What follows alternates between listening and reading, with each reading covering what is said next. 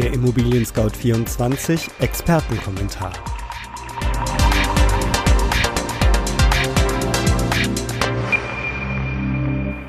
Hallo liebe Hörerinnen und Hörer, mein Name ist Andreas Böhm und ich begrüße Sie recht herzlich zur März-Ausgabe unseres Podcasts, der sich mit der Preisentwicklung von Immobilien im Jahr 2020 beschäftigt.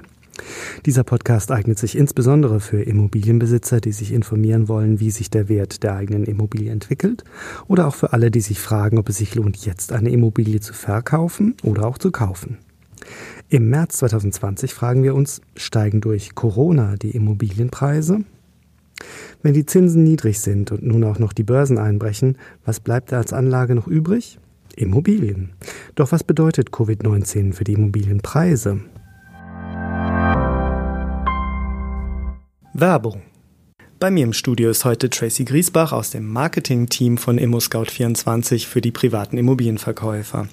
Tracy, du kümmerst dich bei uns darum, dass Immobilienverkäufer entspannt und sicher verkaufen können. Was ist denn die wichtigste Frage, die man sich dabei am Anfang stellt? Die erste Frage ist meist die nach dem passenden Verkaufspreis für die Immobilie denn der Preis sollte nicht zu hoch oder zu niedrig eingesetzt werden. Sonst können potenzielle Käufer nämlich verschreckt werden oder noch schlimmer, die Immobilie bringt weniger Geld ein, als sie eigentlich wert ist. Damit Sie gleich am Anfang des Verkaufsprozesses ein Gefühl dafür bekommen, zu welchem Preis Sie Ihre Immobilie anbieten können, empfehlen wir Ihnen unsere kostenlose Immobilienbewertung. Dabei genügen bereits wenige Angaben und die Immobilienbewertung kommt direkt in Ihr E-Mail-Postfach. So können Sie dann selbstbewusst in den Verkaufsprozess starten.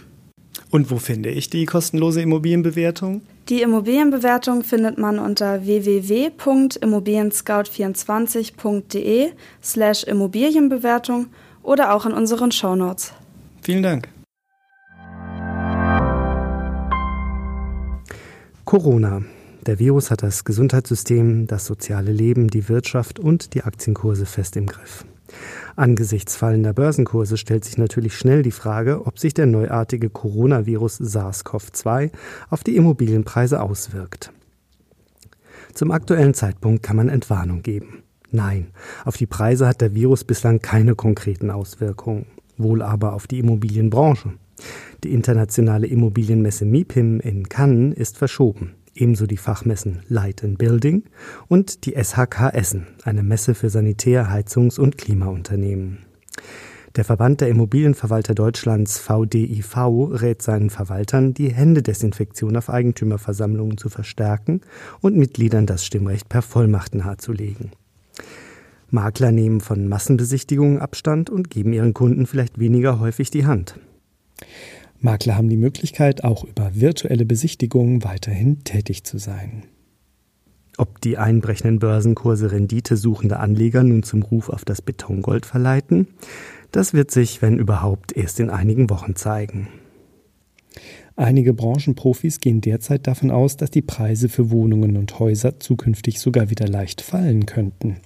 Der Grund? Durch die Krise werden Bundesanleihen für Anleger unattraktiver, weil der Staat in massive Hilfsprogramme investiert. Steigen die Bundesanleihen, so steigen auch die Bauzinsen, so die Branchenprofis. Wenn dann auch mehr Menschen durch die Krise nun ihre Immobilie auf den Markt bringen, könnte das zumindest zu einer Stagnation oder einem leichten Rückgang der Immobilienpreise führen.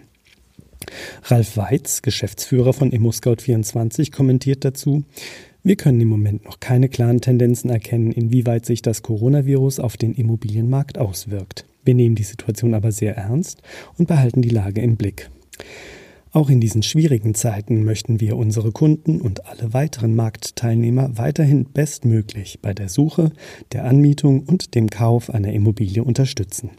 Es zeigt sich, dass es in der aktuellen Situation umso wichtiger ist, die einzelnen Schritte in der Vermietung und im Verkaufsprozess zu digitalisieren. Dafür bieten wir bereits eine Reihe von innovativen und digitalen Lösungen an. Der Austausch von Unterlagen und Dokumenten lässt sich bereits weitgehend digital und damit einfach und sicher erledigen. Die Anzahl der Zwangsversteigerungen ist ein Indikator dafür, wie beliebt Immobilien sind. Der Fachverlag Agetra, der eine Art Terminservice für Zwangsversteigerungen betreibt, veröffentlicht in regelmäßigen Abständen Auswertungen der Zwangsversteigerungstermine aller bundesdeutschen Amtsgerichte. Im Jahr 2019 ist die Zahl der Zwangsversteigerungen wie auch die Jahre zuvor zurückgegangen. Insgesamt 17.600 Immobilien kamen 2019 unter den Hammer. 2018 waren es noch 21.600. Dabei machen die offiziellen Zwangsversteigerungen nur etwa die Hälfte aller unfreiwilligen Besitzerwechsel aus.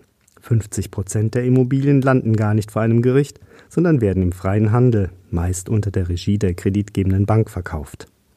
Im Jahr 2005 war das noch ganz anders. Da gab es erheblich mehr Termine, weil Immobilien gar nicht beim ersten Termin verkauft werden konnten. Im Jahr 2019 war die Nachfrage aber so groß, dass etliche Immobilien noch vor dem Gerichtstermin weggingen, wie die berühmten warmen Semmeln. ImmoScout24 veröffentlicht einmal im Jahr die Neubau-Kaufmaps, eine Art Landkarte der Immobilienpreisveränderungen. Verglichen wurden die Top 10 Städte in Deutschland und das jeweilige Umland. Die Preisveränderungen wurden jeweils für ein Referenzobjekt Haus oder Eigentumswohnung vom vierten Quartal 2018 auf das vierte Quartal 2019 ermittelt. Spitzenreiter bei den höchsten Zuwachsraten ist die Boomstadt Leipzig. In der Innenstadt stiegen die Kaufpreise um 15,4 Prozent.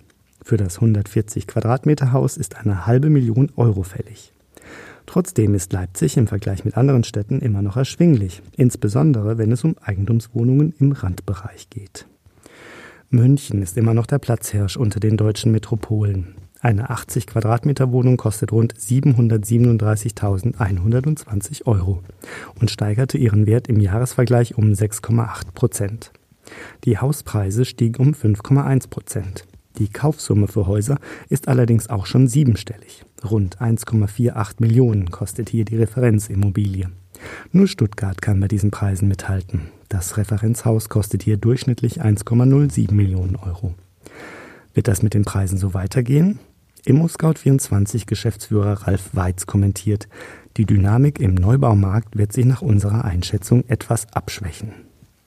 So wie Ralf Weiz schätzt auch Jens Tolk mit, der Hauptgeschäftsführer des Verbands Deutscher Pfandbriefbanken VDP, die aktuelle Lage ein. Er kommentiert den aktuellen Immobilienpreisindex wie folgt. Die Preise auf dem deutschen Immobilienmarkt steigen weiter. Mittlerweile fällt der Anstieg aber nicht mehr so hoch aus wie noch vor zwei oder drei Jahren. Insbesondere in den Top 7 Städten lässt die Preisdynamik bei Wohnimmobilien angesichts der erreicht hohen Niveaus nach. Dass die Preise insbesondere in den begehrten Städten weniger stark gestiegen seien, führt der VDP auf einen funktionierenden Marktmechanismus zurück und freut sich darüber. Käufer und Investoren seien nicht mehr bereit, jeden Preis zu bezahlen, nur um überhaupt an eine Immobilie zu kommen.